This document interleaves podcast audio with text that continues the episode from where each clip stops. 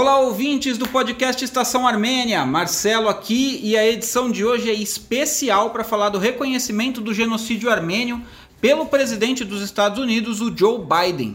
A conversa de hoje foi transmitida ao vivo no dia 23 de abril, um dia antes do anúncio do Biden, no canal Matemático Ousada e conta com os meus parceiros de estação, o Armen Pambukjan e Heitor Loureiro, e dois grandes amigos nossos, os professores James Onig Tanjan e Yuri Kebian. Não esqueça de seguir a gente também no YouTube, Facebook, Twitter e Instagram. É só procurar por Estação Armênia que você vai ficar por dentro de todas as notícias da Armênia e da diáspora. Siga também o professor Yuri, também no YouTube e Instagram, do Matemática Ousada, que tem muito conteúdo de matemática e de Armênia. Vamos pro papo! Salve, salve galera! Aqui é o professor Yuri e hoje é o 41º Papo Ousado Vamos lá, galera, vamos receber os nossos convidados. Está aí o professor James Onig, professor Heitor Loureiro e o jornalista Armen Pambukjan. Vamos lá. O tema de hoje é o genocídio armênio. 106 anos do genocídio armênio, 106 anos de negacionismo turco. E amanhã existe uma grande expectativa do presidente dos Estados Unidos, Joe Biden, reconhecer o genocídio armênio. Em primeiro lugar, eu vou apresentar todos todos os convidados aí, cada um deles vai dar vai dar uma uma palavra rapidinho e depois a gente segue com esse nosso bate-bola aqui sobre o genocídio armênio. Professor James Onig. Boa noite, Yuri. Boa noite, meus amigos, companheiros de longa luta, de longa data. É... Me apresentar rapidinho, eu sou professor de Relações Internacionais da FACAMP, em Campinas, e venho acompanhando, é, do ponto de vista pessoal e intelectual, todo o desenvolvimento dessa situação. Então, agradeço o convite, Yuri. Espero ter um papo bastante é, produtivo aí com os nossos amigos. Beleza. Armen. Yuri, obrigado pelo convite, primeiramente. Boa noite a todos que nos acompanham. Professor Onig, estimado companheiro, Heitor Loureiro, camarada.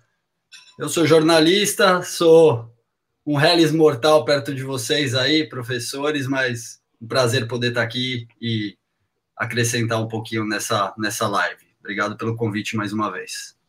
Muito bem. Professor Heitor Loureiro. Salve, salve. Sabe o que está parecendo isso? Está parecendo um conselho de classe, porque o professor de matemática, o professor de história, o professor de geografia e o Armen é o aluno que ficou de, no final do ano.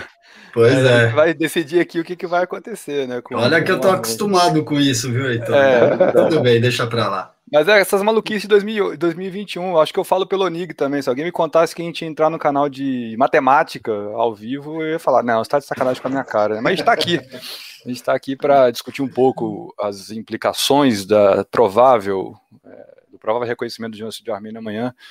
E vamos debater né, o que, que tem de prós e contras, se realmente vai acontecer, né, o que, que vai pegar aí amanhã, dia 24 de abril. Bom, a Gabriela Fontoura, acho que todo mundo aí conhece a moça, todo mundo aqui que está vendo, está é, participando aqui desse papo ousado, o James Onig, o Armen e o Heitor. Ela deixou aí uma pergunta: será que vai? Teve alguma expectativa tão grande assim quando o Obama prometeu? Tá aí a pergunta dela.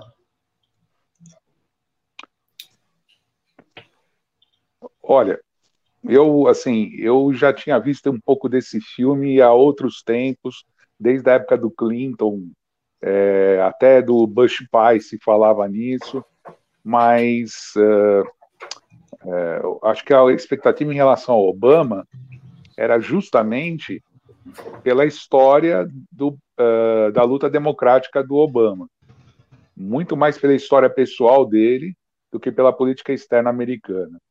E é assim, ainda ainda estou querendo ver o que, que vai acontecer amanhã. Essa é a verdade. Então, a Gabriela, querida Gabriela, amiga nossa, eu particularmente eu já vi esse filme E na questão do Obama que ela coloca, eu, eu acreditava muito mais na história do Obama, na história de luta dele, do que realmente na política externa americana. Vamos ver, né?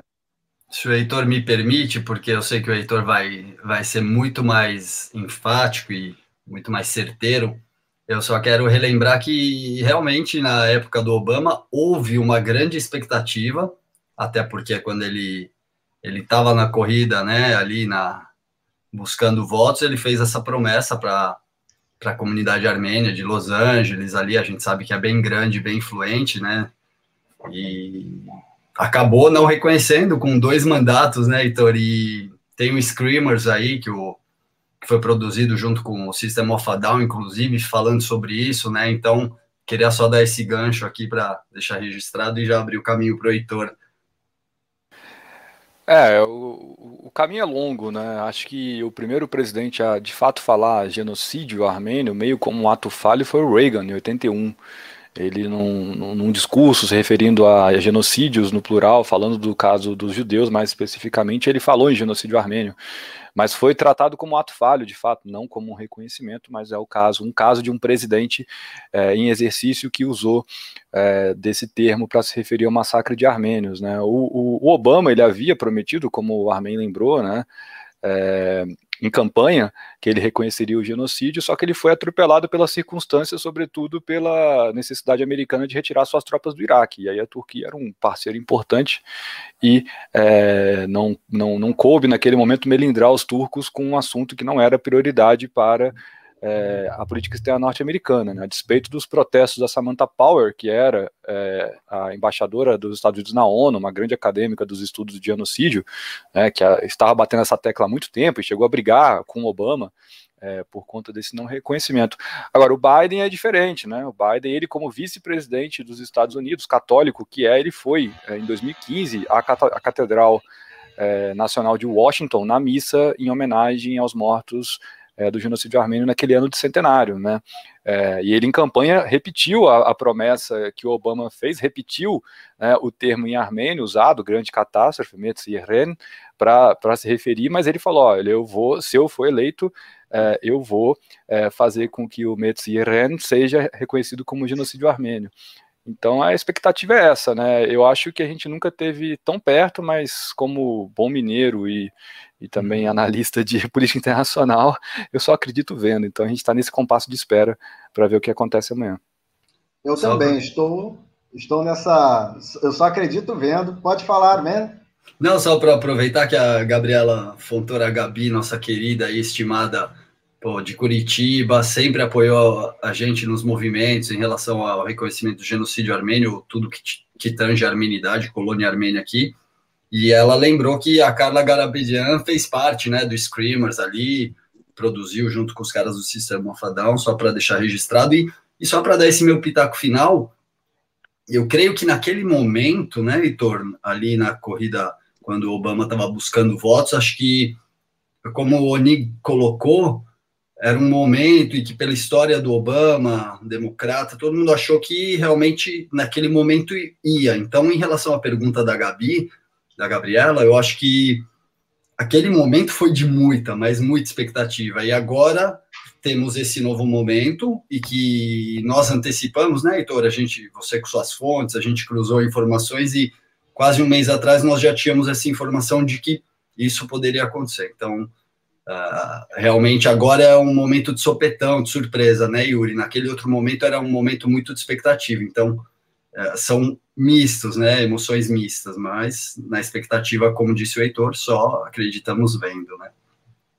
Uma coisa que eu falei nos últimos dias foi o seguinte: que essa informação ter vazado talvez prejudique um pouco. A gente sabe que o lado de lá é, é, são pessoas que gostam de dificultar. E não é só a questão do, do Erdogan, que tem aí também o Aliyev. Não é do interesse do Aliyev que reconheça esse genocídio, até porque é fácil linkar e comparar todas as práticas que aconteceram em 1915 com o que aconteceu no ano passado, lá em Artsar. Então, eu vejo que são duas pedras no sapato. Tem o Erdogan e tem o Aliyev, a diplomacia turca e a di diplomacia azeri. Professor James Onig? Eu concordo com você, Yuri, apesar que a gente tem que lembrar de um detalhe importante. Eu, olhando com um olhar mais assim, dentro do mapa, olhar pelo jogo, o jogo de xadrez, é, me parece que tem um lado punitivista dentro dessa atuação uh, do reconhecimento de genocídio para as tentativas da Turquia de exercer um papel um pouco mais forte dentro das, da, da área do Oriente Médio e uh, ela sendo membro da OTAN, entendeu? Então eu olho isso também como um aviso ao Erdogan. Eu não sei em que hum. medida isso vai acontecer. Agora, esta ideia de que realmente é, aconteceu depois da guerra do ano passado, ela tem que se levar em conta, né? E é importante a gente lembrar também, e o Heitor foi muito feliz quando falou, que nessa equipe do Biden também existem assessores de origem armênia, que também tem o lobby armênio, e não só o lobby turco que você mencionou, entendeu? Agora a, a luta vem crescendo já há um bom tempo, e eu espero que a reação da Turquia seja na área diplomática, né? É, meu grande temor é esse. Então eu, coloco assim, Yuri, realmente foi muita coincidência, se pudermos usar essa palavra, que a atuação vai a, o reconhecimento vai acontecer depois da guerra do ano passado. É, e eu acho que tem, tem um lado punitivista aí para cima da Turquia. É, uma coisa que eu gostaria até de complementar nessa sua fala é o seguinte, que nos, é, nos Estados Unidos, é bom lembrar que na época que aconteceu os conflitos, aconteceu essa, essa covardia, melhor dizendo, né? essa covardia com o povo armênio lá em Artsar, é, o presidente dos Estados Unidos era o Trump. Hoje é o Joe Biden. Mudou o presidente. É, isso daí também teve uma certa, uma certa influência, tudo, por tudo isso daí que já foi falado, mas mesmo com, com o presidente tendo sido outro, é, você vê dessa forma que pode ter sido, ah, deixa rolar e lá na frente vamos ver no que dá, talvez reconheça, talvez não. Mesmo na época, ainda não estava definido o, o, o, presidente dos Estados Unidos em 2020. Não sei se eu estou tô aqui errado, mas é, deixo aí para você complementar aí, professor James O'Neill. Eu, eu, eu, vejo assim, Yuri, é, as, a campanha do, do Biden, ela foi feita de uma forma muito consistente para justamente derrubar um grupo que apoiava o Trump. Esse grupo que apoia o Trump tem raízes nacionalistas, é extremamente hermético, e nada me tira da cabeça de que tem links entre esses grupos no mundo todo, né? A gente sabe muito bem, infelizmente, a gente sabe o, o a situação de calamidade que esse nosso governo do Brasil está levando a gente. Então, é, eu não entendo muito se o Erdogan ele vai realmente é, entender a mensagem, captar a mensagem. É, quem sabe o, amanhã sai o primeiro Twitter do, do, do Trump em relação a, a, ao que o Biden faça. A gente pode medir por aí. Como os trumpistas hum. vão reagir, eu acho que vai ser um belo termômetro para a gente entender. Ah, lá, fez burrada, atiçou a Turquia, ah, agora é, quebrou a OTAN. E aí eu quero ver o que vai acontecer. Então é muito difícil fazer previsão nessa hora.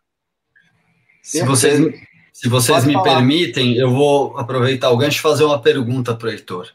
Uh, a conjuntura atual, né, Heitor? A gente vê, eu estou dando uma de entrevistadora que é, é, o tino de jornalista, né? Mas aqui eu queria saber, porque realmente a gente vê, nós vimos essas mudanças todas, uh, inclusive o, o Yuri citou, na época da guerra, não só era o o Trump na guerra de Artsakh no ano passado, como na verdade era a troca, né, desse governo, era a escolha. Então uh, o conflito ficou ali de lado e estamos no meio de uma pandemia de Covid, né? Então também Artsakh teve esse essa má sorte para ajudar, né? Para ajudar para não, para piorar. Então a questão é agora com a cúpula do clima, a mudança no governo norte-americano, o, o Biden querendo dar as cartas novamente, porque os Estados Unidos se retraiu, olhou para dentro durante todo esse, esse período Trump, que, diga-se de passagem, foi apoiado por, por muitos armênios, né? Uh, e você acha que esse movimento tem algo a ver com isso, Heitor, com essa imposição, com esse momento de dar as cartas novamente americano, norte-americano, estadunidense? É, eu, acho que sim, mas antes de eu te responder, deixa eu só pegar aqui um gancho no que o Nick falou. É, até estava conversando com a professora Monique, uma amiga, companheira de pesquisa, e ela comentou uma coisa que é real, realidade, né? Essa administração é muito marcada por uma presença californiana. E a gente não pode esquecer que a Kamala Harris é, é, foi senadora pela Califórnia. Né? Mesmo a Nancy Pelosi, ela tem um do seu, o seu distrito, né, pelo qual ela é eleita, também é um distrito com uma população armênia bastante grande. Então, é, os democratas agora são governo, né, tem maioria nas duas casas e é, uma presença grande de democratas influenciados por políticos da Califórnia que são mais próximos da comunidade armênia dali. É, que a gente está falando aqui, né, se pegar os Estados Unidos inteiro, a gente está falando de quase 2 milhões de pessoas, é um número razoável. Né, e, bom, eu estou falando isso porque é, é, parece né, que o reconhecimento ele veio do nada, mas na verdade tem um preparo aí que foi a aprovação é, ano passado, ano retrasado, 2019, de uma de uma moção na Câmara dos Deputados, né, na Câmara dos Representantes norte-americana, é, ano passado no Senado, e as duas aprovações foram com os dois partidos políticos é, assinando né, essa, essas, essas moções, então tinha deputados dos dois lados, e enfim, vem numa crescente esse movimento que chega justamente num momento que o Biden, ele é o presidente dos Estados Unidos, ele tem muito menos amarras que o Trump tinha com o Erdogan, e aí talvez eu discorde levemente do, do, do, do Onig, mas é, é, eu acho que a gente consegue chegar num ponto comum um pouco mais à frente, que é que o, o Erdogan ele pode ter dado um tiro na água quando ele comprou os S-400 da Rússia, né, que é um sistema é, militar, bateria antiaérea, que irritou os americanos profundamente, porque os, os, os russos, está, os, os turcos estavam no consórcio do F-35, que era um novo caça tecnologia norte-americana que iria ser desenvolvido em consórcio por vários países e a Rússia teria, é, a, a, Turquia, perdão, teria é, direito a comprar algum desses aviões depois que ele acabasse de ser desenvolvido. Só que o Erdogan foi lá e comprou o sistema S-400 da Rússia, né? E isso fez com que esse contrato fosse rompido e a Turquia fosse excluída é, do consórcio, porque ali ficaria um conflito de interesse bastante claro, né? Que é é, é um, uma bateria antiaérea russa e aviões americanos, isso tudo na mão do mesmo dono, que é o Erdogan, que é o governo da Turquia. Então aquilo já deu uma, uma um baque nas relações entre Turquia e Estados Unidos, e é, isso pode ter enfraquecido uma parte do lobby é, norte-americano da indústria de armamentos ou do sistema militar industrial norte-americano, que normalmente era o primeiro é, é, grupo a se levantar contra qualquer tipo de pedido de reconhecimento do genocídio armênio para não melindrar é, a Turquia. Né? Só que agora a Turquia ela foi excluída de um grande consórcio de armamento e se aproximou dos russos. Então, é, pode ser que os turcos tenham perdido essa, né, essa cabeça de ponte dentro dos Estados Unidos, que é o setor militar industrial. A gente falava da, do Screamers, da Carla Garapediana, isso fica claro lá no, no no deputado que o Sérgio Tanquiano aborda nos corredores ali do, do, do Capitólio, né, e ele é um cara do lobby da indústria de armamentos, então é, parece que a Turquia está um pouco mais enfraquecida nesse momento. Agora, eu acho que o Erdogan já meio que entregou os pontos nesse sentido, né? É, ele, quer dizer, ele e o Biden ainda não haviam se, não havia se falado, o Erdogan havia é, pedido várias ligações, telefonemas para o Biden, não havia sido respondido, né, e isso aconteceu hoje, a primeiro telefonema entre os dois, né, o Biden como presidente, e é, foi logo para dar uma, uma né, bad news. É, só que assim, o Erdogan ele estava ontem na cúpula do clima, então, e ele já sabe que isso vai acontecer, como vocês disseram, né? Isso a gente já sabe há mais ou menos um mês, é, pelo Ian Bremer e por outros é, jornalistas americanos é, que esse reconhecimento poderia acontecer. E o Erdogan tá no, no, no, tava na cúpula do clima, ele já confirmou presença na, na reunião de cúpula da OTAN também. Então eu acho que ele vai considerar isso página passada e vai avançar, porque é, eu acho que nessa altura do campeonato, e aí o Azerbaijão é outra história, a gente pode conversar numa outra, num, num outro momento, é, mas nessa, nessa altura do campeonato, assim, o, Erdogan ele já percebeu que ele tem algum grau de autonomia barra isolamento no seu jogo geopolítico na região. Ele retirou a, a Turquia da Convenção de Istambul, que é sobre direitos é, das mulheres. Ele quer abrir é, um novo estreito, né, um novo canal é, entre a Ásia e a Europa para driblar a Convenção de Montreux, que né, tem toda a questão do livre trânsito em, em Bósforo e Dardanelos. Então, é, ele ser isolado pelo Biden a partir do genocídio armênio me parece uma gota d'água no oceano de problemas, assim. É, até quero saber a opinião do Nico sobre isso, que eu não tive a chance de conversar com ele sobre. É, mas aí, pegando o que o Armin falou, para encerrar essa, essa resposta, é, de fato, me parece que o genocídio armênio, o reconhecimento do genocídio armênio, se acontecer, ele é parte de uma estratégia de enquadramento do, do, do, do Erdogan, de um retorno dos Estados Unidos àquele tabuleiro de adrez que foi completamente abandonado é, ano passado por conta da pandemia, por conta das eleições dos Estados Unidos, mas mesmo antes, se a gente lembrar da retirada dos americanos do, do da Síria da e a, o abandono dos curdos. Né? Então, eu acho que é uma tentativa de retorno dos Estados Unidos, falar, olha, a gente está aqui, a gente vai tentar colocar ordem nessa cozinha né, e resolver uma hipoteca histórica que é o reconhecimento do genocídio armênio. Bom, é. eu gostaria até de lembrar uma, uma questão que é o reconhecimento do genocídio nos Estados Unidos. A última vez que eu, que eu procurei saber, parece que 47 estados já tinham reconhecido. Ou seja, uh, estava faltando muito pouco para todos os estados reconhecerem. Então, isso daí também ajuda muito para Washington reconhecer. E eu parei até para pensar no, no, seguinte: eu sei que em vários outros países em que a diáspora se faz presente, nem sempre foi necessário conseguir uh, o reconhecimento por parte de todos os estados e todas as províncias, até o país todo reconhecer. É, mas, olhando um país grande como é os Estados Unidos, é, professor James Onig, Armeno, Heitor, qualquer um de vocês pode responder essa pergunta.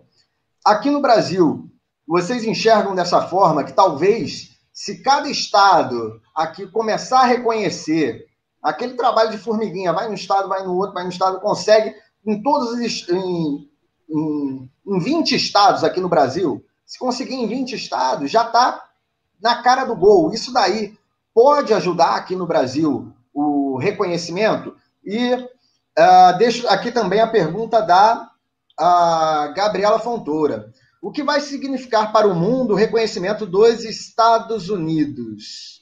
Certo? Vamos lá. Eu, eu vejo assim, Yuri. A palavra reconhecimento ela tem um caráter um pouco uh, ufanista quando se fala na ideia de reconhecimento, porque dá a ideia de que os governos que reconhecem farão uma gestão para reparação do que aconteceu. É, diplomaticamente é isso, né? Você tem que falar, olha, nós reconhecemos, então a partir de agora nós nos inserimos no rol dos países que vão é, lutar para que haja reparações, haja as reparações necessárias em relação ao genocídio. Essa é uma página que vai demorar, na minha opinião, outros 100 anos, né? Uh, do ponto de vista, vamos dizer assim, mais uh, prático, a palavra reconhecimento, é, vista do ponto de vista educacional, permitiria que o genocídio armênio fosse inserido em livros didáticos, fosse inserido em manuais, em, em papers, como uh, um processo educacional, um processo de formação da cidadania nos países que reconhecem. Então, seria essa a grande vantagem, sempre lembrando que a grande luta é para que outros genocídios não aconteçam, né? Essa que é a grande luta que nós temos pela frente. No caso brasileiro, eu não vejo muito como isso acontece pela dimensão do país, pela fragilidade do lobby, fragilidade do trabalho, enfim, temos uma série de problemas que a gente sabe muito bem que são difíceis de serem sanados. E a gente tem que lembrar agora, acho que o Armin e o Heitor estão acompanhando também, que a Turquia acaba de abrir uma embaixada, um, uma representação diplomática em Montevideo, não é? é no, no, no, país que primeiro país que reconheceu o genocídio no mundo, coisa que eles não tinham pretensão até então, e me parece realmente que é, tem a, a, característica de fazer o Uruguai mudar de posição ou, ou contemporizar, enfim. É, é, é estranho a gente pensar dessa forma. E lembrando que o Heitor falou, é muito rica a explicação do Heitor. É, é, recentemente a gente conversou via internet a respeito de um artigo brilhante de um jornalista francês que trazia uma, um, um painel das relações entre Rússia e Turquia.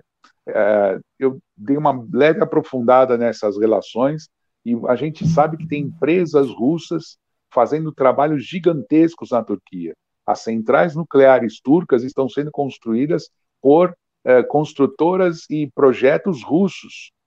Isso é um exemplo do que pode acontecer. Então, como o Heitor bem disse, no final a gente concorda exatamente isso. É, mudou, mudou o aspecto. E eu, refletindo bem, é, essa conta está certa. O Erdogan já jogou isso para o passivo, né? Agora tem que ver como é que ele vai gerenciar todas essas, essas situações. Perfeito. Heitor, só deixando um abraço para o nosso homem forte do portal Estação Armênia, que está atrás das câmeras hoje, o Marcelo, ele trouxe uma informação para nós, né, Heitor? Uh, em relação aos estados. São 49? 49? Estados. É. São 49 menos Mississippi, Mississippi, é o único estado. Mas até pegando isso que o Yuri falou, é, tem uma diferença, viu, Yuri, de países que são repúblicas presidencialistas e federadas de países que são parlamentaristas, né? Então, não, é, um, no caso do Brasil e dos Estados Unidos, são países que se organizam de maneira mais ou menos parecida nesse sentido. É, o reconhecimento de todos os estados não quer dizer o reconhecimento do país, já que os hum. estados têm, né, nos seus próprios é, nas suas próprias assembleias algum tipo de legitimidade para isso. Mas a política externa ela é uma prerrogativa do governo federal, né, da, da, ou da União. Então é, é por isso, por, é, é, um, um, é por isso que um dos motivos do Brasil não reconhecer o genocídio armênio é, aquela, aquele reconhecimento do Senado em 2015 Senado, não representa o um reconhecimento do, do, genocídio armênio no Brasil, porque o Senado ele representa os estados da federação, ele não representa a União. Né? E então o que faria é, de fato, um reconhecimento do poder executivo. E eu acho que eu pego o gancho nisso para responder a pergunta da Gabriela. É, eu acho que o reconhecimento norte-americano abre algumas portas, é, a começar por Israel. Eu acho que hum. Israel, que já está sendo, o governo de Israel já está sendo é, constrangido há algum tempo para reconhecer o genocídio armênio, eu acho que com reconhecimento americano, é, o governo israelense perde força no seu fechar de olhos, né, para não falar outra coisa sobre essa causa.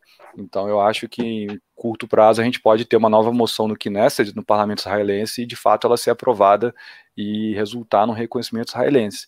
É, a única, o único asterisco nessa, nessa uh, previsão minha é a questão com o Azerbaijão, né, o, o link que tem entre Israel e Azerbaijão é, por conta da indústria bélica, das ligações históricas que os dois países têm, comunidade judaica gigantesca em Baku é, e outras coisas mais que a gente pode comentar. Mas eu acho que os Estados Unidos, reconhecendo alguns outros países importantes, como a Grã-Bretanha também, perde é, razões para não reconhecer, né? Então é um, é um, é um círculo que, que vai ser é um cerco que vai se fechando é, para cima da Turquia. Agora, se isso acontecesse, né? Vamos aqui o historiador falar de si, né? O contrafactual, mas é um, um exercício para a gente continuar o papo. É, se isso tivesse ocorrido em 2015, 2014, quer dizer, se tivesse acontecido entre a morte do Hrant Dink e é, o golpe de 2016, ah, né, tá. vou até estender um ano a mais, né, o golpe de 2016, uhum. isso teria Sim. um impacto dentro da Turquia muito grande.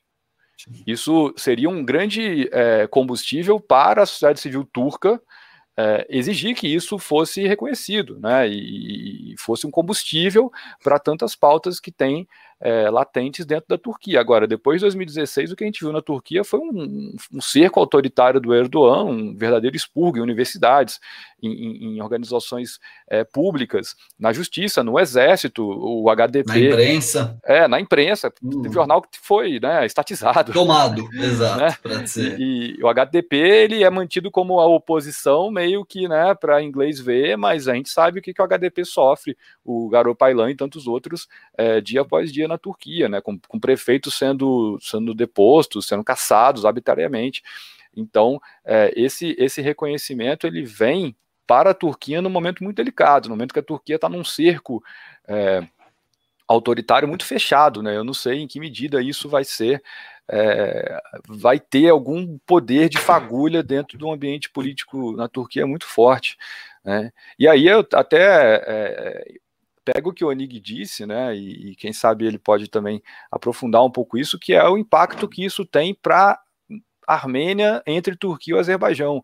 A gente não sabe se vai ter um backlash, assim, uma retaliação, né, eh, por parte, mesmo que não diretamente, sabe, mesmo que não, né, é, ninguém aqui é criança, né, não é que o Erdogan vai chegar e fazer algum tipo de ação, falar, oh, estou fazendo isso por causa dos americanos, né, isso não acontece, mas a gente sabe que as coisas funcionam numa outra frequência, naquela, naquelas duas fronteiras, lá leste e oeste da Armênia, que né, às vezes as coisas acontecem e a gente não sabe muito bem como e por quê. É, então, e a gente tem é, visto uma escalada de, um, de um, uma retórica pesada do Aliyev para cima da Armênia. Então, ele está querendo forçar o corredor de Zangezur de qualquer forma, é, de Siunik, querendo forçar a ligação entre o Azerbaijão e Nahityevan. É, então a gente também, eu estou olhando isso também um pouco pensando que, bom, será que essa pressão dos últimos dias do Aliyev de alguma maneira é já uma resposta ao reconhecimento do genocídio? Será que isso já é uma, né, um, ali uma ameaça? Né? Porque a gente sabe que em vários momentos dos últimos 20 anos, quando a Armênia subiu o tom com, com a questão do reconhecimento do genocídio, os azeris subiram o tom com a questão de Rojali, com a questão da guerra, né? E não foi, não foi a Turquia, foi o Azerbaijão, né? Essa questão da diplomacia conjunta dos dois países é, é, operando nesse sentido, né? E a gente teve um pronunciamento ontem do, ontem ou hoje, já estou ficando louco, já foi tanta coisa, mas do, de um dos ministros do Aliyev dizendo, olha, um passo contra a Turquia quer dizer um passo contra o Azerbaijão, né? Ele falando que é, foi a resposta oficial do Azerbaijão é, quando, quando questionada sobre o reconhecimento do Biden. Então, é, compartilho com, com o Onig, da, compartilho da opinião do Onig da, de uma certa desconfiança do que pode acontecer no Cáucaso como uma consequência direta ou indireta desse reconhecimento. E só vamos lembrar agora que temos soldados turcos e azeris e russos ali naquela fronteira, né? Depois da guerra de Artsakh, então com essa retórica sempre belicista e ameaçadora do Aliyev, que nem mesmo com a, a vexatória derrota armênia na guerra ele, ele consegue ficar tranquilo, ele quer forçar, como você disse, a região de Sunik ali, né, Heitor? Que ele afirma que sempre foi Azeri, assim como ele sempre fala que Yerevan, a capital da Armênia, também um dia será habitada pelos azerbaijanos. A gente, é como o Heitor disse, a gente não é criança, ali são, uh, são alguns algumas nuances que ficam claras às vezes, né? Uh, vocês falaram bastante coisa, eu, eu ia ouvindo enquanto vocês falavam e surgia ali uma pincelada ou outra, mas, né, depois de tanta informação que vocês trouxeram, só, só também falar sobre essa questão que o Heitor falou, sobre o Senado brasileiro ter reconhecido em 2015, funciona muito mais como um, uma pressão, né, Heitor, sobre o governo federal, nacional, ali tem um peso mais ou menos né, nesse sentido de incentivar, vamos. E ne, nesse sentido, inclusive, se lembrarmos, recentemente o, um dos zero, os filhos zeros aí indicaram do presidente, se é que podemos chamar ele de presidente, Bolsonaro, indicou o filme A Promessa, né, um filme hollywoodiano lançado recentemente que aborda essa questão do genocídio armênio, e sem nenhuma propriedade, sem nem ter assistido o filme. Você acha que esse governo, Heitor, federal brasileiro, uh, caquistocrático, tem condição de fazer algum aceno nesse sentido, até porque agora está querendo agraciar o Biden, porque passaram o chapéu ali na cúpula do clima, né? Tentando levantar um, um troquinho para não queimar a Amazônia. Você acha que tem algum. Uh, dá para pegar um, o mesmo caminho que os Estados Unidos, caso aconteça o reconhecimento? É, se fosse o governo Trump, seria no dia seguinte aqui no Brasil, teria o diário oficial. Né?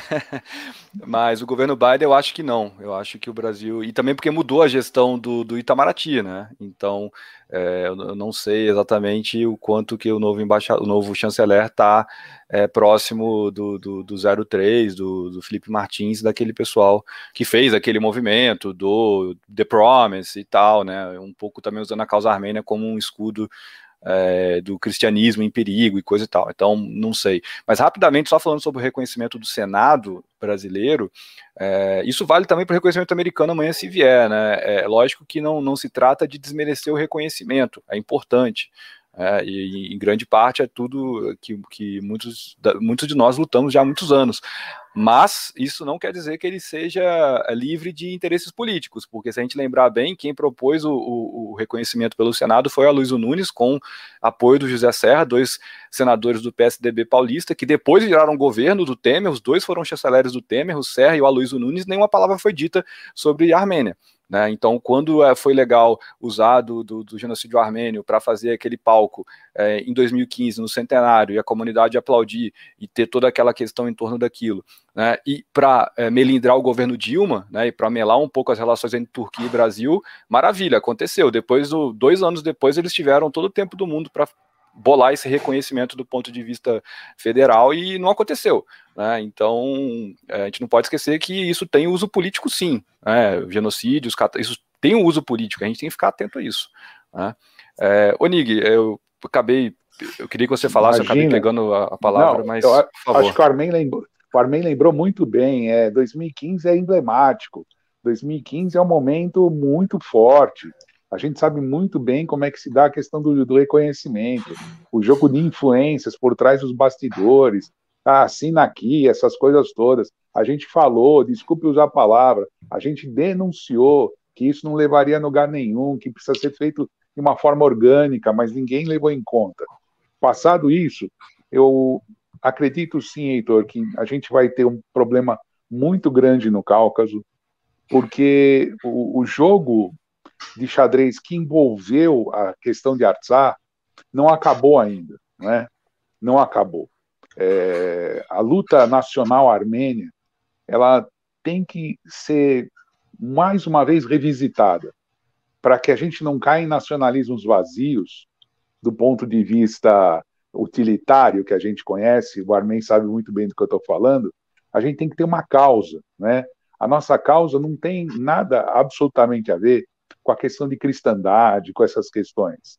A gente, nossa causa é a causa da determinação, autodeterminação do povo armênio nas suas terras históricas. E nesse sentido, eu acho que realmente vai ter uma mudança muito séria, porque você me fez lembrar uma coisa, Heitor. No golpe contra Erdogan, na tentativa de golpe, no bastidor, né, Armênia? Já era fofoca isso, né? Que ele teria sido tramado de dentro dos Estados Unidos, né, com Gulen, os gulenistas, e que haveria assim um. Quem avisou, na verdade, foram os russos, deram um toque e tal. Então, a, esse rompimento que a gente está assistindo, esse afastamento Estados Unidos-Turquia, ele também envolve bastidores muito sérios e que a gente precisa ficar atento, porque os turcos realmente devem fazer algum tipo de retaliação, ou via Turquia ou via Azerbaijão. É, forçar algumas coisas. Infelizmente, a gente sabe que a guerra foi perdida de uma forma muito assustadora e a gente sabe que nós estamos muito vulneráveis naquela região. Certo.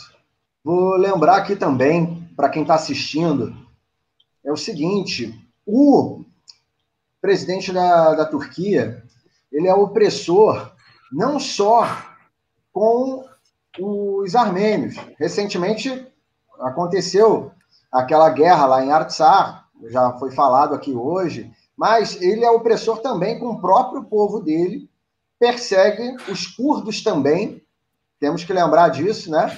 Persegue os curdos e os opositores, de um, de um modo geral, também são perseguidos. Quanto ao Azerbaijão, é um dos países mais fechados é, para você conseguir obter alguma informação lá dentro, é algo muito complicado. Os opositores uh, estão sendo presos quando alguém denuncia alguma coisa sobre esse governo corrupto do, do Aliyev, é preso. Uh, então, uh, são dois inimigos que, é, que a gente tem inescrupulosos, tanto o chefe de Estado na Turquia quanto no Azerbaijão. E pegando um gancho aí em tudo aí que foi tudo que foi falado, essa questão até da, da diplomacia, né? Isso pode ajudar a conseguir outros, outros reconhecimentos por outros países, mas, obviamente, o reconhecimento dos Estados Unidos vai dar, vai dar um gás tremendo nessa nossa luta, que já está aí há 106 anos, passando de, de pai para filho, né? de, de mãe para filho e por aí vai. É. é. Armin, só deixa eu falar uma coisa vai, importante. Claro, Anigo, desculpa. Para não esquecer. Os Estados Unidos têm um arquivo enorme histórico sobre o genocídio. O Heitor conhece em detalhes isso. O volume de documentos que eles têm é impressionante. Narrativas de missionários a diplomatas, de homens de negócios a jornalistas. Eles têm uma narrativa enorme. Então, eles não estão fazendo nenhum tipo de favor para quem está assistindo a gente, é, só lembrar disso, não é nenhum tipo de questão humanitária, é só um atraso de 106 anos. Com 106 anos de atraso, os Estados Unidos estão reconhecendo genocídio. Desculpa, alemão. Imagina, imagina. É que naquele turbilhão de coisas que vocês falaram, agora o, o Yuri relembrou, né, da, da ditadura familiar azerbaijana regada a petrodólares, que, sendo um dos países que mais prende opositores, jornalistas, persegue essas pessoas, ainda é um país que recebe os maiores eventos esportivos do mundo, Fórmula 1, Campeonato Mundial de Judô, isso aqui a gente sabe o porquê, né? Mas só quando o Yuri voltou a falar do Azerbaijão, eu me lembrei de agradecer agora ao vivo ao Heitor, que ontem na live dele no Aventuras na História, já que você citou isso, Heitor, há pouco, do genocídio de Rojali, tanto usado né, e tardiversado pelo, pelo Azerbaijão para condenar os armênios e fazer ali uma, um contraponto ao genocídio armênio de 106 anos atrás, né? Então, obrigado por ontem você lá naquela live dentro da casa do Aventuras na História poder ter dado um alô para eles que aquela matéria que eles têm ali trazia algumas informações enviesadas, realmente, que o genocídio de Rojali não foi assim. Claro, são muitas coisas falando aqui, eu lembrei, eu só não queria deixar passar. Obrigado, acho que devemos essa para você, porque sabemos que o Aventuras na História é um site que é, tem um tráfego grande, né? Armen, só para lembrar aí, já que você falou essa questão aí de Rojali, é a questão da diplomacia, como ela age nos países, lá na Argentina, eles tentaram o reconhecimento dessa questão aí de Rodiali num, numa província, numa província lá da, da Patagônia. É claro que eles não esperavam que lá na Patagônia eles iam encontrar uma, uma Armênia que ia correr atrás, ia informar, ia passar a informação correta e e a moça conseguiu dar uma freada nesse, nessa empreitada aí do, do, dos turcos e dos azeris, né? Jogou o, água no pidê dos caras. Exatamente. O, o, Heitor, o Heitor conhece a, a moça. Julieta. É, exatamente. Lá de Neuquén. É. É, sangue nos olhos a Julieta. Mas o. Na verdade, assim, o, o Armin, até, né, a gente, a gente tem um, pa, um papel de, de, educacional, né? Então. É, quando, quando eu comentei lá no, no, Aventuras na História, né, não foi no sentido de passar sabão em ninguém, de comentar que é absurdo, tem que tirar isso do ar, foi de fato um papel de, de educação. Olha, né, claro. talvez vocês tenham um conteúdo que não seja exatamente um conteúdo da qualidade daquilo que vocês publicam, né? Então, que tal a gente dar uma repensada nesse conteúdo, conversar e ver o que, que a gente pode fazer para melhorar. Agora, tem uma coisa importante sobre, sobre Rojali, né? E aí a gente volta àquela questão que eu falava do uso político dos massacres e genocídios, que é uma tecla que eu bato há muito tempo, né? E, e, e não é minha essa tese, né? Tem um, professor Jacques Semelan na França que, que, que, que trata disso muito bem.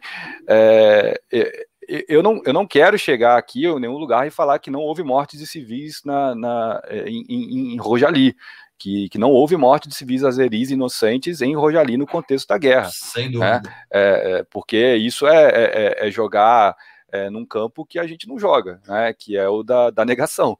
Né, e, e, a gente sabe que, de fato, muitas pessoas morreram em Rojali naquela noite, do contexto da guerra de, de, de Artsar. Agora, é, dizer e reconhecer isso é uma coisa, e falar que isso é um genocídio é outra coisa completamente distinta. Né? E a gente sabe por que, que isso é chamado de genocídio. Né? É, isso é chamado de genocídio porque quer inverter a, a, a, o, ônus da acusação. Então, os armênios não são aqueles que são vítimas de genocídio, na verdade, eles são genocidas. Né? E isso casa com aquilo que a gente falava antes é, é, de, um, de uma diplomacia azeri que trabalha junto com a diplomacia turca em, de, em determinados contextos. Né? Então, assim, eu, eu, eu, parto desse princípio, eu sei, né? e, e, e, e assim, eu, eu, estive em Rojali, né? eu estive lá mais de uma vez, conversei com pessoas lá, eu, sabe, eu vi histórias, conversei, então não, não, não tô querendo fazer um papel de falar, ah, não, não aconteceu nada ali e tal. A gente sabe, agora vamos conversar é, as, as causas e consequências do que aconteceu em Rojali para a gente poder ter também é, clareza na hora de falar, vamos, vamos conversar o que aconteceu em Sumgaita, o que aconteceu em Baku e o que aconteceu é, agora, na atual guerra, né? E, e, aí a gente consegue jogar as claras, que é o que, o que eu da forma que eu trabalho, né? É, agora, tem, né, ainda nesse assunto de Rojali, tem umas bizarrices, porque tem país como Honduras, por exemplo, que reconhece Rojali como genocídio e não reconhece o Holocausto como genocídio. Né? É, o, o, o, México só reconhece também Rojali. Eu acho que depois reconheceram o Holocausto como genocídio. Então, assim, é uma coisa que não, é, não tem escala, não tem proporção, não tem comparabilidade. Assim, é um negócio completamente surreal que qualquer o pessoa México... com um pouquinho de de, de esforço sabe que foi coisa de um ou dois deputados que né, emplacaram uma causa ali, uma, uma petição que eles tinham pouco conhecimento sobre e o negócio andou porque ninguém ligou. Né? É, ou encontraram um maluco no México que ligou e fez um fuzuê, ou uma maluca na, na Patagônia que fez a mesma coisa, né? Mas onde não tem resistência, passa. Né? Aproveitando que você falou disso, Heitor, desculpa eu tomar a palavra mais uma vez, pessoal, mas no Brasil a gente teve mostras aí daquele requerimento anti-armênio, Cláudio Cajado, é, qual era o nome do... Não, o outro rapaz, que era deputado também. Pelegrino, não era? Né, é, o Pelegrino. Nelson, Nelson Pelegrino. Pelegrino. Sim. Aí sim, César e Rodrigo Maia. O lobby dos caras é pesado. Claro, a gente sabe, como dissemos há pouco, a diplomacia deles trabalha muito bem. E fica aqui uma crítica minha do Armen Kevork Pambukjan, realmente porque os nossos corpos diplomáticos armênios no Brasil deixam a desejar desde algum tempo atrás, quando perdemos pessoas que lutavam bravamente e com honradez nas questões relacionadas ao genocídio armênio e à Armênia. Nós estamos fazendo um papel muito ruim aqui no Brasil, troca toda hora embaixador e nada se resolve, nenhum trabalho consistente é levado. Haja vista o que falamos há pouco que no Uruguai, o primeiro país a reconhecer o genocídio armênio, o lobby turco está chegando. No México, há pouco também, aquela praça que ia receber a estátua. Então, a gente vê como trabalha o lobby turco-azeri. E os armênios estão patinando nessa questão. O que, que acontece, Heitor? Onik também, claro, por favor. É, eu vejo assim, é, a, a, criação de um Estado armênio requer a criação de uma escola diplomática é, de escala temporal, ou seja, precisa de tempo para formar uma diplomacia nitidamente armênia. Isso não, não justifica essa nossa fragilidade armênia. Você tem toda a razão, e eu somo, James Oning assina o que o Armin falou. A gente precisa realmente rever a ação diplomática.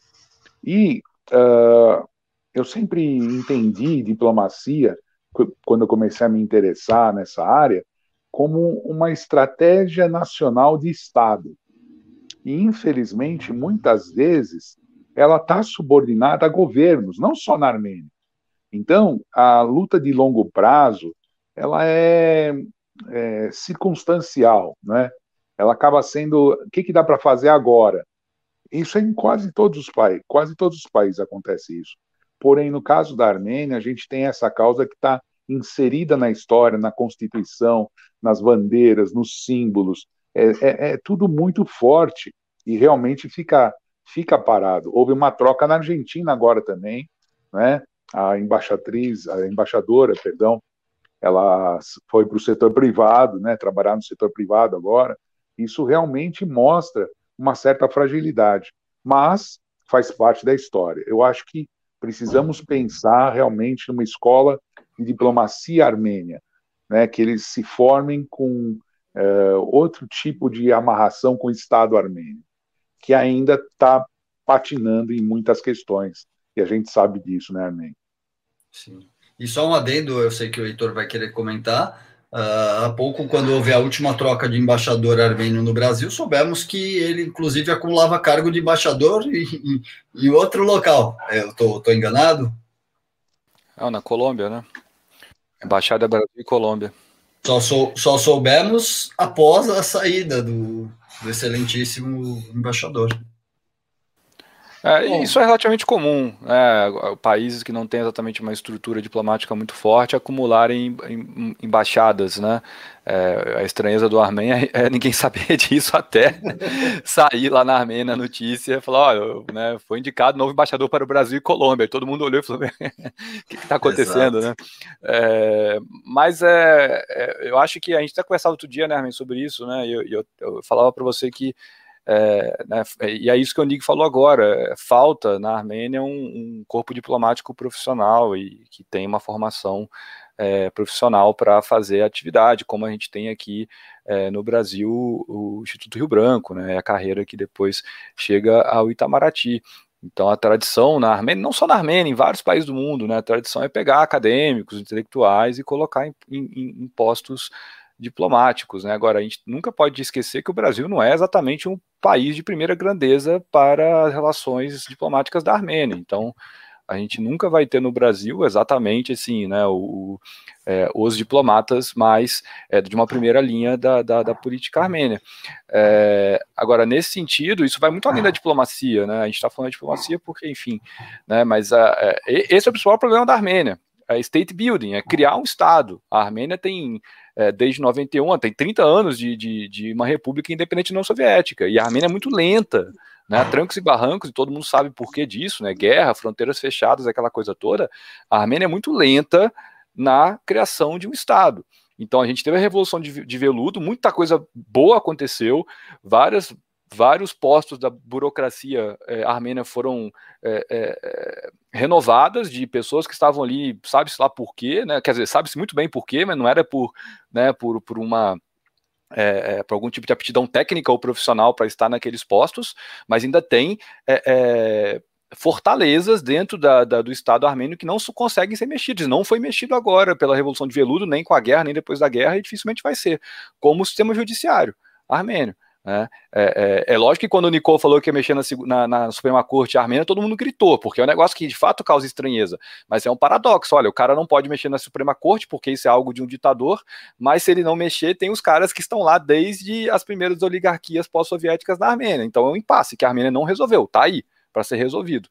E não foi resolvido. E aí tem um papel da diáspora muito importante né, já metendo o B dele aqui no outro assunto e, e, e, e talvez um, um, metendo a mão numa caixa de marimbondo, né, que assim, é, é, teve a guerra, aquilo tudo, mobilização, a diáspora inteira se emocionou, se mobilizou e, enviou dinheiro, fundo Armênia e tudo mais, né, mas, é, e a gente sabe muito bem que às vezes doação pesa muito no bolso de quem doa e faz pouca, pouco efeito para quem recebe, são cerca de mais ou menos de cento e poucos milhões de dólares que a diáspora mandou é, é, é para a Armênia. Isso é nada, isso é troco de, de pistache, né, para ficar no, no, no, nuts da, da, da Armênia. Né, Meia dúzia de drone, né, Heitor? Não, é, sendo que se pegar os, os 15 é, homens mais ricos da diáspora armênia, eles têm uma fortuna na casa de 50 bilhões de dólares. Ou seja, um desses caras poderia ter mandado esses cento e poucos milhões de dólares que a diáspora inteira mandou. Então, assim, enquanto a diáspora não tomar um papel ativo nesse sentido, né, e quando eu estou falando da diáspora, não estou falando de ninguém aqui ou ninguém que está assistindo a gente. Né, eu estou falando de pessoas que têm um, um, um, um calibre para poder é, e aí não é enviar dinheiro, é de fato construir uma competência de um Estado armênio que seja é, funcional, moderno e, e efetivo, para passar pelo exército, inclusive, porque eu falei do judiciário, mas o exército é outro feudo, que também não foi mexido na Armênia. E a gente viu a bagunça, né, Onig? Que foi é, é, durante a guerra, né, durante a guerra, é, desencontro de informação de comando, um, um manda uma coisa e o outro não obedece, né, ao contrário aqui do Brasil, que um manda e outro obedece, lá não, né, e, e, e, depois da guerra, aquela, aquela palhaçada que foi a demissão do chefe do Estado-Maior e a não aceitação e esse carnaval todo que a gente está vendo. Né?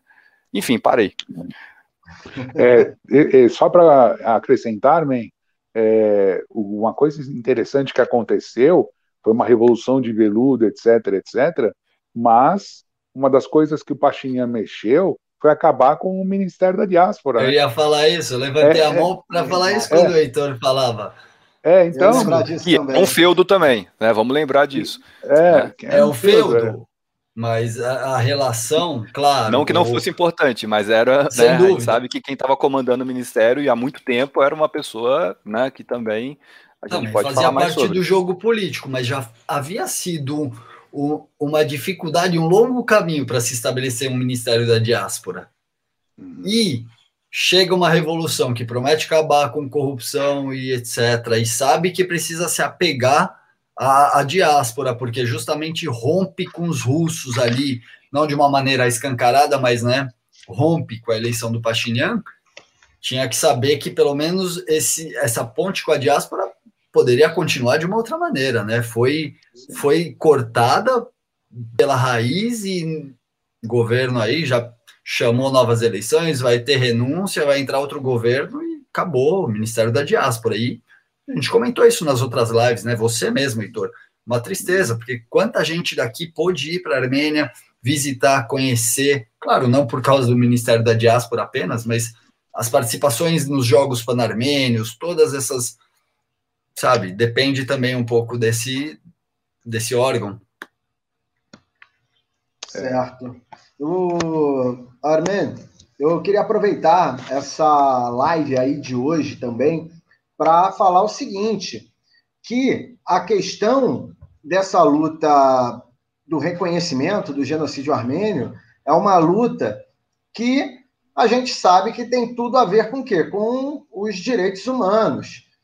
E nós é, não podemos ficar é, falando só dos direitos humanos no 24 de abril. Eu sei que tanto o James, tanto o Armen quanto o Heitor é, são três pessoas que pensam sempre nos direitos humanos, mas a questão dos direitos humanos tem que ser falada o ano inteiro. Não adianta nada, não adianta absolutamente nada lembrar dos direitos humanos apenas no dia 24 de abril. Não adianta nada, tem que ser o ano inteiro e a aproximação até de grupos que aqui no, no Brasil, ou qualquer outro país da diáspora também, que a diáspora se faz presente, melhor dizendo, é, grupos que, que sofrem é, muitas coisas que são bem parecidas com o que os nossos antepassados sofreram, como, por exemplo, a vez que você postou no portal Estação Armênia,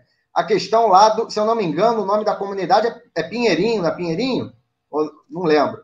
É, perfeito, Pinheirinho. Perfeito. Exatamente. Foi um caso de desapropriação aqui em São Paulo alguns anos atrás, escrevemos um editorial que enfureceu a colônia armênia.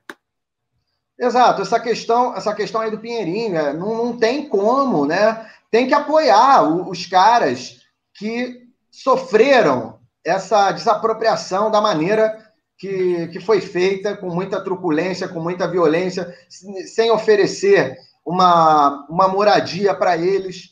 Então, é, é algo que foi bem parecido com, com o que aconteceu com os nossos antepassados lá atrás. E a gente tem que lembrar também várias outras coisas, como a, a, essa violência que a gente vê aí, essas, essas chacinas, né? essa violência em massa que acontece, isso tudo uh, são, são coisas que a gente não pode admitir, a gente não pode fazer vista grossa para isso, a gente tem que levantar essa bandeira sempre. E a gente fala também genocídio nunca mais, de fato, genocídio nunca mais e tortura nunca mais. Não dá para ficar batendo palma para quem é, gosta de, de, elogiar torturador ou quem apoia um, uma figura nefasta como foi o, o coronel Brilhante Ustra, torturador do, dos porões do DOPS. Isso é inadmissível, inadmissível para quem realmente quer lutar pelos direitos humanos, pelo reconhecimento do genocídio armênio. Com a palavra Armen Pambukjan. É, Yuri, na verdade você, lá, vamos voltar ao começo da sua, do seu questionamento, que foi Pinheirinho, Onig e Heitor, junto com Marcelo, estão sempre ali no meu background, e esses caras sempre uh, me impedem de fazer qualquer besteira. E a gente pensa muito antes de escrever um texto que vai representar o que aquele corpo e aquele grupo de pessoas pensa. E quando aconteceu o Pinheirinho, uh, nada mais foi do que uma, uh, uma comparação que nós fizemos com o genocídio armênio, inclusive tem uma foto muito, muito icônica do genocídio armênio, uma mãe com um filho no colo, caminhando pelo deserto, e ali atrás dela dá para ver no fundo da imagem mais gente na, caravana. E nós usamos esse recorte e usamos o recorte de uma mãe também fugindo com uma criança em seu colo lá nessa comunidade de Pinheirinho, o fogo ali atrás, porque já uh, chegaram à força para desapropriar essas pessoas. Então fizemos um questionamento ali sobre uh, sobre a liberdade das pessoas, né, sobre a dignidade também, acima de tudo, porque os armênios sofreram algo parecido. Se os armênios dissessem estávamos em nossas terras, os turcos diriam não, aqui é o Império Otomano. Então fomos expulsos de lá de dentro do Império, de onde era a nossa casa, onde nós éramos cidadãos. Não vejo diferença alguma. É. Vimos a mesma coisa em Pinheirinho. E é. Agora, indo mais para frente, eu vou deixar essa questão com o Onig depois, porque o Onig ele estava presente muito nessa época, ele era um colunista muito ativo naquela época, ajudou demais ao portal com todas as questões, engajamento, a gente agradece muito, já faz anos, estamos, estamos com saudade do seu, da sua colaboração e que fique registrado, mas e a questão que eu acho que você queria chegar, Yuri, é porque eu sou, eu sou nitidamente conhecido, não quero falar de mim aqui, mas vamos lá. Uh, nitidamente conhecido por nós estarmos sempre à frente ali, eu, você, o próprio Nig, você, Yuri, né? Sempre ali à frente da, das questões de, de manifestações em frente ao consulado do genocídio armênio. E isso, ali com o golpe jurídico, midiático e que vocês quiserem chamar, que foi o impeachment da Dilma, ali foi um golpe. Ali a gente, eu comecei a perceber que essas questões as quais você citou há pouco, Yuri, que a gente, eu, Heitor, eh, o próprio Anig, nos apegamos, que é a questão dos direitos humanos, eu percebi que tinha alguma, algum ruído nesse discurso, porque se a gente vai na frente do consulado da Turquia lutar contra, uh, contra um governo praticamente fascista e que continua negando o genocídio armênio e que, e que seus antepassados torturaram, executaram e planejaram tudo isso, não só, eles planejaram. Não podemos ir na frente do consulado exigir justiça e fim de uma ditadura e chegar aqui às vésperas de uma eleição. Uh, vai ficar bem claro aqui nessa live. As pessoas votarem num, num ser nefasto como Jair Messias Bolsonaro. Se é, se é que essa pessoa merece que eu cite o nome dela. Porque, como você disse, alguém que exalta um torturador. Os armênios sofreram tortura. E hoje vemos metade da colônia armênia, ou mais, sei lá, nem quero generalizar, mas muita gente da colônia armênia, pessoas que eu admirava desde minha infância ou dos meus trabalhos dentro da, da, da comunidade, eu perdi totalmente a. Uh, eu não acreditei quando vi pessoas vociferando contra, uh, contra brasileiros, seus próprios irmãos, falando que tem que matar mesmo, tem que morrer, matou pouco, ah, tem que torturar. Gente, isso é. Essa pessoa não pode lutar pelo reconhecimento do genocídio armênio. Eu vivo falando isso, é uma polêmica, sei que você sabe disso, Yuri, você acompanha. Eu acabei virando um jornalista muito polêmico nesses últimos anos por causa dessa questão, porque eu não sou lulista, eu não sou petista, eu sou armênio, sou, como você disse, um cara que preza os direitos das pessoas, né, principalmente os direitos humanos, então não dá para ficar calado e não dá para ir fazer coro junto com essas pessoas na frente do consulado. Então eu me abstenho dessa luta junto com essas pessoas, prefiro continuar trabalhando com meus companheiros aqui, meus camaradas que sabem muito bem o que estão fazendo e a gente pode deixar um legado muito melhor do que ficar indo na frente do consulado vociferar e xingar os funcionários que estão lá do outro lado, fazer papelão, né? Então, assim, com todo respeito a todo mundo que ainda continua protestando, acho que é um momento de fazer uma autocrítica, pôr um pouquinho a mão na cabeça e pensar para onde está indo. Obrigado, desculpa ter falado tanto, mas já que você deixou boa. o gancho, eu aproveitei. Nada, foi brilhante, Amém. Assim, eu faço as suas palavras as minhas. Uh, a luta pela causa armênia exige coerência, exige compromisso com muitos valores. A gente precisa é, defender valores, porque defendendo valores a gente defende a causa armênia. E o meu grande medo sempre foi, já dividi isso com todos vocês, é que a causa armênia seja instrumentalizada por xenófobos, por, uh, por pela extrema direita racista, que com interesses muito escusos reconhece o genocídio para uh, determinados fins. Isso acontecia muito na Europa, né? A questão do reconhecimento de genocídio estava atrelada aos governos mais democráticos ou menos mais esquerda ou de direita, e quando era para falar contra imigrante, aí já viu, né? A coisa pegava e agora quando é para abrir as discussões, não, nós somos pró-Armênia, isso é muito duro para nós.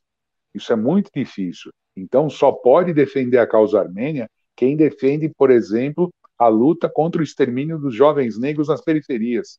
É uma luta nossa também. É a luta indígena, a luta indígena é uma luta nossa, amém.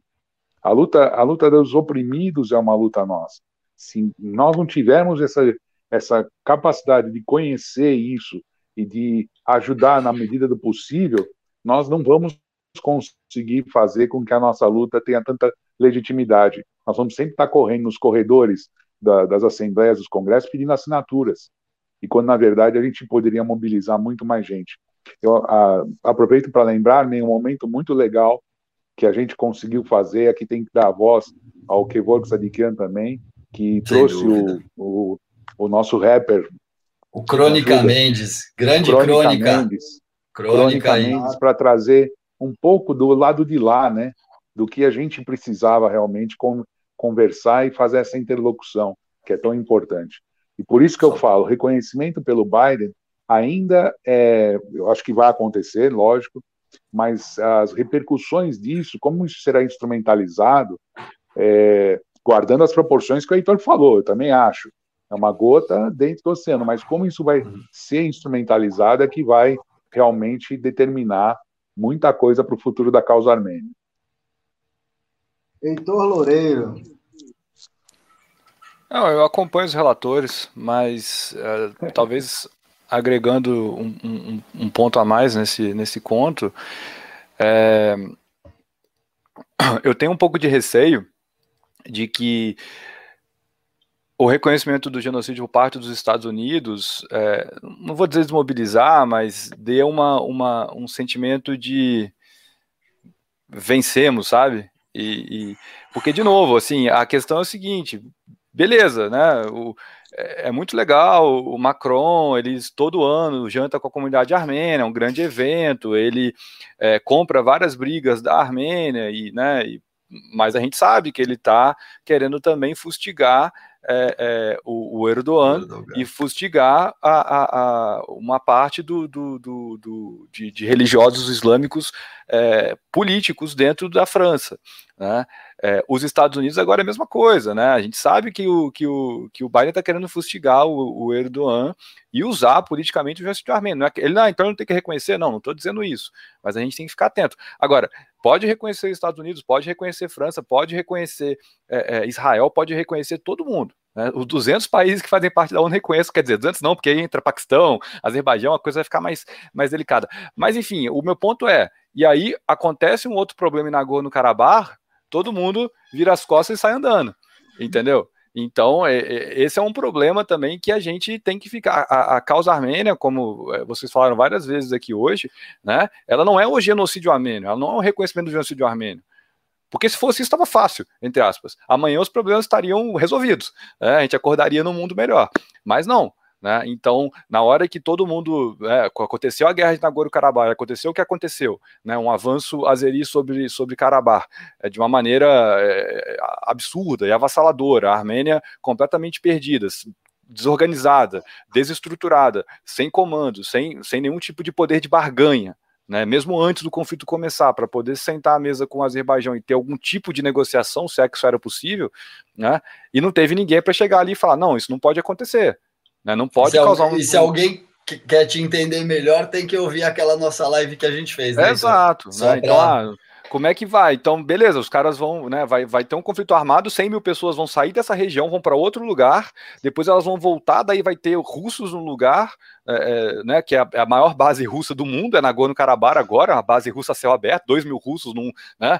É, é e, e, e, não, não passa nada, né? Ficou, ficou por isso. Então, eu, eu acho, eu tenho um pouco de receio disso, assim, da, da, desse reconhecimento, dar uma desmobilizada em potencial da causa armênia e dos armênios de ficarem atentos para o que acontece na Armênia e para as necessidades do país, para as necessidades do povo da Armênia, que no limite é isso que todo mundo está preocupado, né? O que que é o povo da Armênia, e o povo do Cáucaso, generalizando também, o Azerbaijão, a Geórgia, né? O que que todas aquelas populações, porque também tem uma outra coisa para encerrar, que é o seguinte, né? É, não adianta também ficar ódio aos turcos, ódio aos turcos, ódio aos azeris, ódio. A Armênia é vizinha do Azerbaijão e da Turquia e vai ser para sempre. Então, eles vão ter que aprender a conviver de alguma maneira ou de outra né? Então, é, e, e, e, isso passa pela, por uma, uma reconstrução da Turquia, uma reconstrução do Azerbaijão, uma reconstrução da Armênia. Né? E, e, não é, ah, o genocídio foi reconhecido, acabou, legal, né? Agora a Turquia reconheceu ou não, não importa, porque todo mundo sabe que não vai reconhecer, o que importa são é, the United States of America reconhecerem o genocídio, né? É, acabou tudo, se, se for assim, né? Se achar que a luta tá ganha, que a causa tá ganha, acabou tudo. Bom, eu gostaria de agradecer a todos vocês, mas só que antes de encerrar, eu gostaria de mostrar aqui a todos que estão assistindo.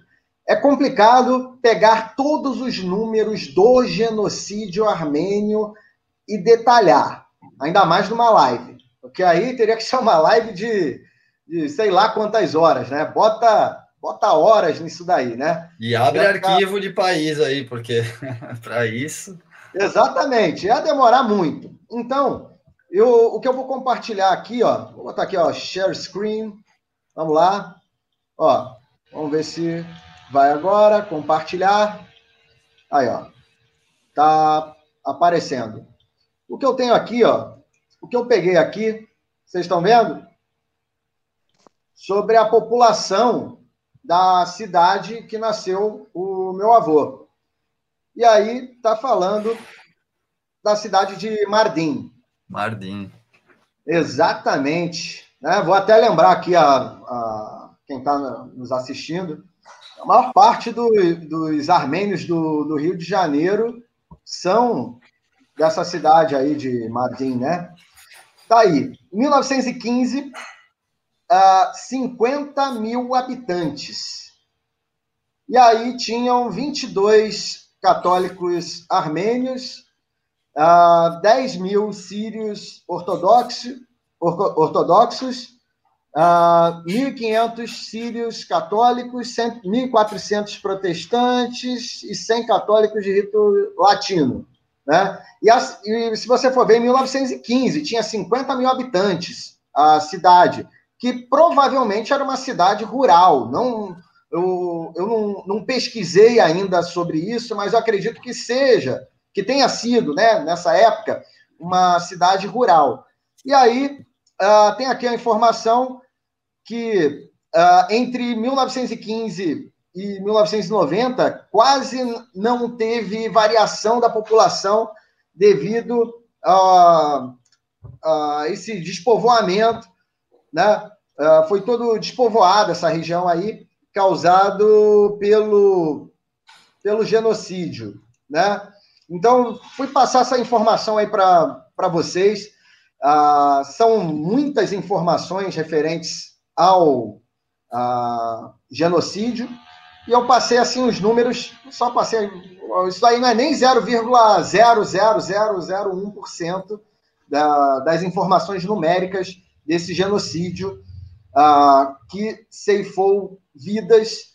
Uh, eu digo que todos os sobreviventes foram muito uh, foram guerreiros demais para sair do, do jeito que saíram, conseguir ir para outros países com um idioma que eles não dominavam, ah, e de pouco a pouco é, se reerguer e poder ah, oferecer muito daquilo que ele não teve enquanto estava vivendo ah, numa, numa época terrível, vendo muitas atrocidades. Para finalizar, eu vou passar a palavra para o James Onig, para o Armênio, para o Heitor, para vocês fazerem aí as considerações finais. Professor James Onig. Só agradecer, Yuri, agradecer e falar que oportunidades como essa são importantes, que, como o Heitor falou no começo, né, o público da matemática é, agora está tendo contato com a gente, e a gente aprovou o Armen hoje também, né, para variar, sempre aprovado. Então é muito Demora legal um estar aqui com vocês. É, muito legal estar aqui com vocês. Saudade demais de trocar a bola com o alemão, com o Heitor, assim ao vivo. Mas logo, logo a gente vai estar mais próximo. Obrigado, Yuri. De nada. Amém. Uh, só uma coisa que você falou aí no seu encerramento, Yuri. Uh, foram guerreiros, chegaram, mas não, não só chegaram, não. Um deserto de 30 dias na caminhada para poder desbravar. Cada história, cada família tem sua história de morte, de, de, de luta para poder se salvar, irmãos que se reencontraram décadas depois em outros países, em países distintos. Então, uh, o povo armênio é muito guerreiro.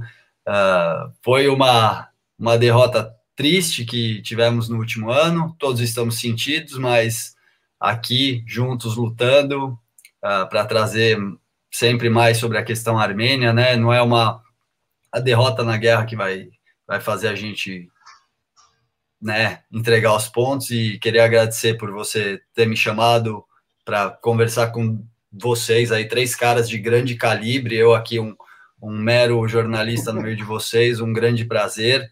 E só lembrar aí que hoje é dia de São Jorge, então dia de Surkevork, vai Corinthians. Obrigado pela live. Um prazer poder ver vocês, matar um pouco da saudade, meus camaradas que eu tanto amo, Yuri lá no Rio, Onig e Heitor aqui. Um abraço apertado para vocês e obrigado pela companhia. Professor Heitor Loureiro. Eu não ia falar nada de futebol porque é falta de educação. canal de um vascaíno e, sei lá, né? Falar é só por causa do São Jorge. O Yuri é. entendeu, desculpa aí. Deixa quieto, mas ah, já que abriu a porteira, né? Não, mas uh, quero agradecer também o convite, a oportunidade de conversar com vocês, né? Como o Onig falou, já muito tempo sem, né, sem a gente ter um, um momento de, de, de, lazer, mas também de reflexão, né? Eu acho que isso é, é, é, o melhor, né? De pensar e sair da zona de conforto e questionar algumas coisas e nós mesmos. E agradecer a todo mundo que está aí também assistindo a live e depois vai escutar o podcast e vai ver o vídeo gravado, também sempre agradecendo as pessoas que buscam, de alguma maneira, estarem em contato com conhecimento, com informação. Eu acho que isso é, é, é, é o principal, né? Porque é, lógico que todo mundo tem posição, todo mundo tem ponto de vista, todo mundo parte de algum lugar quando fala algo, né? Não existe isenção, não existe imparcialidade, não existe neutralidade. E nas causas que são é, que dizem respeito a direitos humanos, isso menos ainda, né? Porque imparcialidade numa causa de direitos humanos significa é, é, que você está tomando o lado errado, né? É, mas mesmo assim, eu acho que, que a gente busca, né? Quando, quando fala e quando se coloca, colocar as coisas em perspectiva, colocar as coisas como um problema, uma questão e, e não vir com, né, com, com, com, verdades absolutas que interditam o debate, mas é, justamente fornecer informações para fomentar o debate. Né? Eu acho que todo mundo que está aqui, é, seja aqui né, no painel, seja escutando a gente também, é, quer se municiar de informações para poder continuar aprendendo, conversando, debatendo. Né? E eu acho que, que, que por isso é importante o espaço, Yuri, te agradeço por isso. Yuri, ah, esqueci de uma coisa também, que é realmente nesse sentido do Heitor, muito parabéns pelo seu trabalho, muito bonito de ver você ensinando a, a matemática de uma maneira muito bela aí, trazendo ex-alunos e, poxa, cara, a gente acompanha de perto, você sabe, e, e olha que beleza, trouxe um espaço aí para a gente poder discutir uh, as questões armênias também. Parabéns, obrigado, como o Heitor disse, a todos que acompanharam. Hoje eu aprendi em um minuto o teorema dos ângulos externos, cara. aprendi em um minuto, não passou do meu feed do Instagram, eu fiquei olhando aquele negócio hipnotizado, porque o Yuri também, né? Ele, ele, ele, ele ensina matemática na base do ódio, né? Então ele estava ali é, duelando com os ângulos externos até eles confessarem que eles todos somados dão 360. Eu falei, pô, beleza, né? Então, aprendi, cara. 180. Não aprendi isso na minha vida de estudante, aprendi hoje. 180 ah, menos 40, 180 menos 40 é o 140, aquele triângulo estava certo. Eu acompanhei também. Até uma coisa eu vou falar para vocês, até que vocês, vocês falaram aí de, de clube de futebol aí no final, uma informação importante. Na época, aí já tem uns meses, aí teve a, a rememoração do holocausto do, dos judeus, né? O que, que acontece? O, o Vasco chegou a publicar nas páginas, nas mídias sociais, é, dando apoio à, à causa dos judeus tal. Achei super bacana, que nunca tinha feito isso até então. Eu acho que nenhum clube do, do Rio de Janeiro fez, ou se fez, fez ano passado, e aí agora os outros clubes foram na onda. Mas eu aproveitei essa ocasião e até informei ao vice de marketing do Vasco, o Vitor Roma, sobre a causa armênia também. Enviei algumas coisas para ele, conversei rapidamente. Ontem eu já enviei novamente uh, algumas informações. Vamos ver, né? Quem sabe amanhã, na página do, do, do Clube de Regatas Vasco da Gama, soltam uh, alguma coisa referente ao genocídio armênio. Eu, eu, como torcedor e como associado, ficarei muito honrado, ficarei muito feliz se uh, isso daí de fato acontecer. Beleza? Yuri, um forte saiba, abraço. Oi, fala. Saiba que todos nós e que o seu time, o Vasco da Gama, é grandioso, muito um time muito grande, com todo respeito ao Flamengo do Heitor aí. O Vasco aí é, é precursor de questões humanitárias dentro do futebol, de questões de direitos humanos, de né, de igualdade, bem dizendo. Então, parabéns pelo seu Vasco. Espero que, como o nosso Corinthians aqui, que já homenageou uh, o povo armênio, né, muito por lobby ali de, de, das pessoas da comunidade armênia, a gente espera que você também, com todo esse trabalho que você leve, todo o respeito à armenidade que você carrega na sua metade, no seu sobrenome, você consiga também fazer isso aí pelo, pelo Vasco, pelos armênios do Brasil, porque também é um ponto muito muito bom. O esporte ele une, agrega e, e é capaz de ensinar.